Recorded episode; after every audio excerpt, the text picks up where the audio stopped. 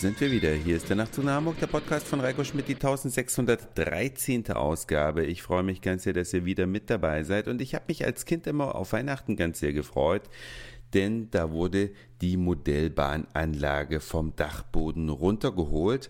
Das war eine Anlage in der Spur TT auf einem Brett montiert, aber so eine richtig schöne Anlage mit einem Tunnel, mit Wäldern, Wiesen, einem kleinen Dörfchen oder einer Stadt, muss man ja sagen, die musste ja einen Bahnhof haben. Da war sogar ein Springbrunnen drauf, der mit richtigem Wasser funktioniert hat. Elektrisch verstellbare Weichen, natürlich, was man hatte, Schranken am Bahnübergang, dann ein Entkupplungsgleis hatte ich sogar zum Rangieren und eine kleine Bergstrecke mit einer Brücke. Das alles auf einem Brett, was vielleicht so ja, zweimal ein Meter, schätze ich jetzt mal so aus der Erinnerung, wird das Ding gehabt haben. Und wenn man dann loslegen wollte, man ist ja als Kind aufgeregt, ne? dann wurde die Platte vom Dachboden runtergeholt. Dann ging es aber erstmal gar nicht so schnell los, weil die Gleise mussten ja erst geputzt werden, damit die Züge richtig Kontakt bekamen und fahren konnten. Die Männlein mussten aufgestellt werden, die Reisenden am Bahnsteig, die Leute in der Stadt. Ja, dann musste geguckt werden, welche Glühbirnen sind ausgefallen und kaputt gegangen, mussten ausgetauscht werden, weil die Häuser waren ja auch alle beleuchtet. Dann mussten die Bäume wieder reingesteckt entdeckt werden. Das war also immer schon, und das hat alles die Spannung immer noch vergrößert und als dann endlich Trafo angeschlossen war und die Züge auf die Gleise gesetzt wurden, alle Weichen einmal durchgeschaltet wurden, dann konnte es losgehen. Und das ist ein ganz, ganz schönes Gefühl. Ich weiß nicht, ob der ein oder andere von euch auch eine Modellbahnanlage hatte. Bei uns in der Klasse war es ja immer so, die einen hatten die Modellbahn und die anderen hatten die Autorennbahn. Ich gehörte also zur Modellbahnfraktion, aber das ist viele, viele, viele Jahre her. Ich glaube, als ich 14 Jahre alt war oder 16, da haben wir diese Eisenbahnanlage verkauft. Und seitdem hatte ich keine mehr. Und ich habe euch ja neulich erzählt, dass ich wieder mal im Miniatur Wunderland war und habe mir dann beim Rausgehen auch eine Broschüre gekauft. Da wurden die unterschiedlichen neuen oder neuartigen Systeme vorgestellt und ich habe mich dann da so ein bisschen festgelesen. Und letztlich hat sich dann der Wunsch in mir, ja, manifestiert. Ich konnte es nicht mehr unterdrücken. Ich habe mir also eine Modellbahn gekauft. Aber keine so eine große Platte mit Wiese und allem Pipapo, sondern zunächst mal ein Gleisoval mit einem Bahnhof, also zwei Weichen von und hinten, so dass man quasi zwei Züge da draufstellen kann. Und das ist natürlich jetzt ganz was Neues, also für mich, ne, für einen Experten sicherlich nicht, der das Thema schon bereits besser kennt ich habe mir eine digitale Anlage gekauft und es ist so der Hammer. Wer ein bisschen was von Elektrotechnik versteht, kann sich ja gar nicht vorstellen, dass auf einem Gleis zwei Züge in unterschiedliche Richtungen fahren können gleichzeitig. Und das geht alles mit der Digitaltechnik.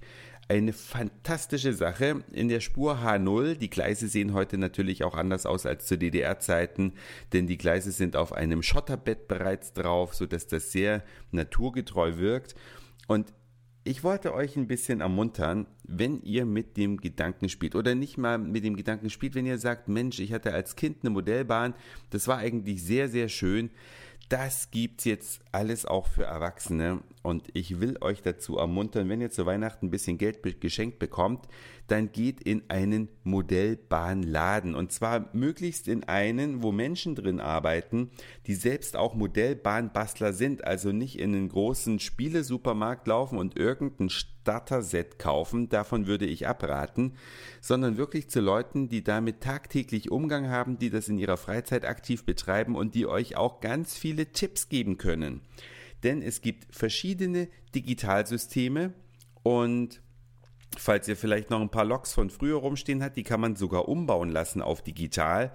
Aber es gibt eben verschiedene Systeme, die nicht unbedingt alle zueinander passen. Deswegen muss man sich da ganz, ganz schlau machen und man muss dafür auch nicht so super viel Geld ausgeben. Ja, also Lasst euch ganz, ganz, ganz, ganz intensiv beraten. Nehmt euch ruhig, so wie ich, über eine Stunde Zeit, um mal ein bisschen zu quatschen und zu gucken. Das macht auch Spaß in so einem Modellbahnfachgeschäft, kann ich nur bestätigen.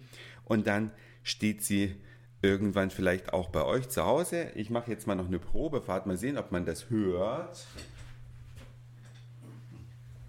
Die steht nämlich hinter mir. Ich lasse jetzt mal einen Zug fahren und ihr dürft raten, was das für ein Zug sein soll.